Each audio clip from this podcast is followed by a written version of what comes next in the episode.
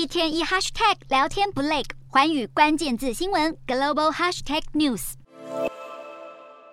中国疫情急速攀升，各地医疗及殡葬系统濒临崩溃，但明明火葬场外大排长龙，车龙绵延数公里，官方通报的死亡人数还是趋近于零。中国政府二十五号宣布盖牌，不再发布每日疫情数据。二十六号晚间更公告将新型冠状病毒肺炎改名为新型冠状病毒感染，遭质疑是想淡化国内失控的疫情。网络上纷纷传出网友指控，殡仪馆要求染疫死者家属承诺亲人不是因为新冠病毒死亡，否则就不让死者火化。据传还有民众填写死亡证明时想写上新冠病毒，遭医生逼问是不是想闹事。染疫人数直线上升，其中重症患者为数不少。不少民众在网络上爆料，有重症患者甚至出现极端的白肺症状，质疑是不是有高毒性的 Delta 变种病毒和 Omicron 同时在流行。不过，当地专家表示，这只是网络谣言，强调目前中国流行的只有 Omicron 变种病毒。中国疫情持续扩大，然而香港和中国最快将在明年一月中恢复通关。春节假期即将到来，许多中国民众已经开始抢办护照等旅游证件，而香港正是很多人的旅行首选。